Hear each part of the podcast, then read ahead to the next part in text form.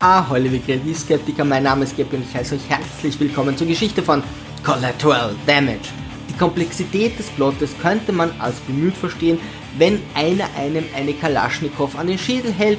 Für die Aufnahmeprüfung in den Kindergarten würde es jedoch nicht reichen.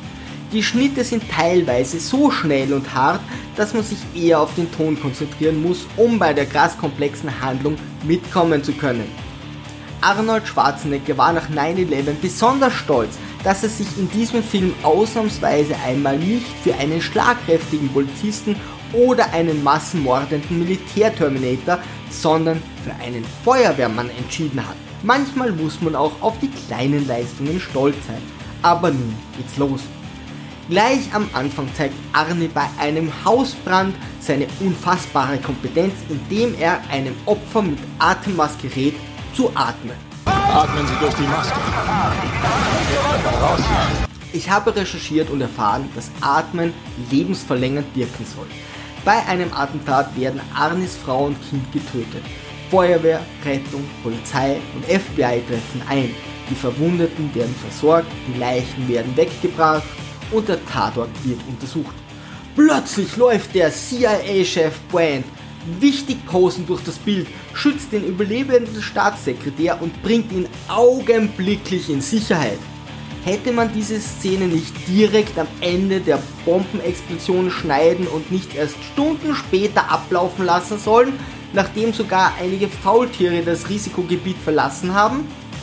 Ich muss dem Staatssekretär ein paar Fragen stellen. Er ist Augenzeuge. Ich den Staatssekretär in sein Hotel. Okay. Halten Sie mich auf dem Laufenden. Arnie ist ausnahmsweise nicht unzerstörbar und will nun Gerechtigkeit.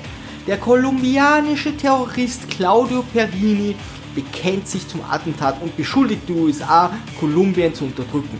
Zuerst wird die Ansprache des Terroristen in den Nachrichten gezeigt und anschließend nennt ein Sprecher eines Solidaritätskomitees den Tod von Arns Familie einen Kollateralschaden. Ja, der Tod eines kleinen Jungen und seiner Mutter ist bedauerlich. So etwas nennt man Kollateralschaden.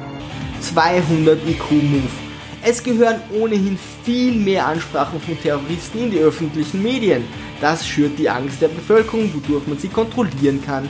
Claudio kehrt nach Kolumbien zurück und ein Senator cancelt Brands dortige Armeeaktivitäten. Arnie erkennt, dass er keine Gerechtigkeit erfahren wird und nimmt die Sache nun selbst in die Hand. Na dann, gute Nacht, liebe Terroristen. Da er als Angehöriger von Terrorismusopfern nach Pumuckl und den Schlümpfen auf der ominös schwarzen Liste steht, reist er über Panama nach Kolumbien. Sofort kommt es bei einer Kontrolle zu einer Schießerei. Später erklärt Brand, dass es seine Soldaten waren, die auf wehrlose Zivilisten geschossen haben. Kein Wunder, dass die Kolumbianer über die Anwesenheit der US-Armee not amused sind. Brand hat in seiner geistigen Umnachtung einen genialen Plan und nutzt die Situation.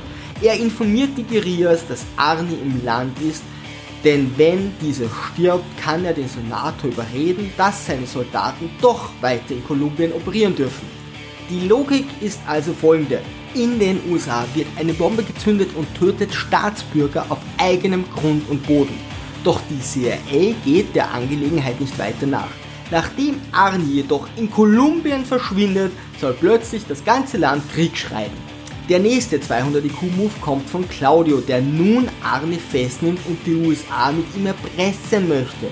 Für das Lösegeld kann er sich sicherlich einen Apfel und ein Ei kaufen. Dass die USA auf die Forderungen eingeht, liegt irgendwo beim Gefrierpunkt von Wasser, wie auch Claudius IQ.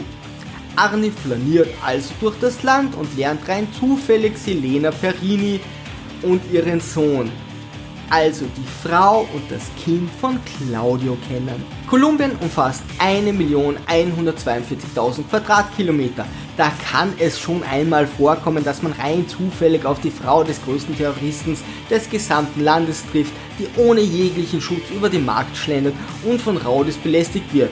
Warum hätte Schwarzenegger auch einen Elitesoldaten spielen sollen, der so eine Mission lange plant, wenn man einfach in das Land stolpern kann und der Zufall den Rest erledigt? Arne wird jedoch zuerst von der Polizei festgenommen und bekommt den Pass eines Mithäftlings. Klingt total logisch, dass man jemanden einsperrt, ihm aber seine Dokumente und Arne noch sein Geld lässt. Natürlich hat der Pass kein Foto, so kann Arnie eine andere Identität annehmen und entkommt. Nach einigen Zwischenstopps erreicht er endlich Claudios Unterkunft und legt eine Bombe. Im letzten Moment kommt jedoch Selena mit ihrem Sohn und Arnie bricht die Aktion ab. Vollkommen nachvollziehbar ist Selena Arnie nun so dankbar, dass sie die Seiten wechselt. Man hört ja immer wieder von den berechnenden, überhaupt nicht feurigen und emotionalen südamerikanischen Frauen der Terroristen, die ihre Männer verraten. Was sollte ihnen anschließend schon geschehen? Ihr Mann hat sicherlich Verständnis für ihr Verhalten. Claudio ist auf dem Weg in die USA, um eine weitere Bombe zu platzieren. Brand, Arne, Selene und der Sohn folgen, um das nächste Attentat zu verhindern.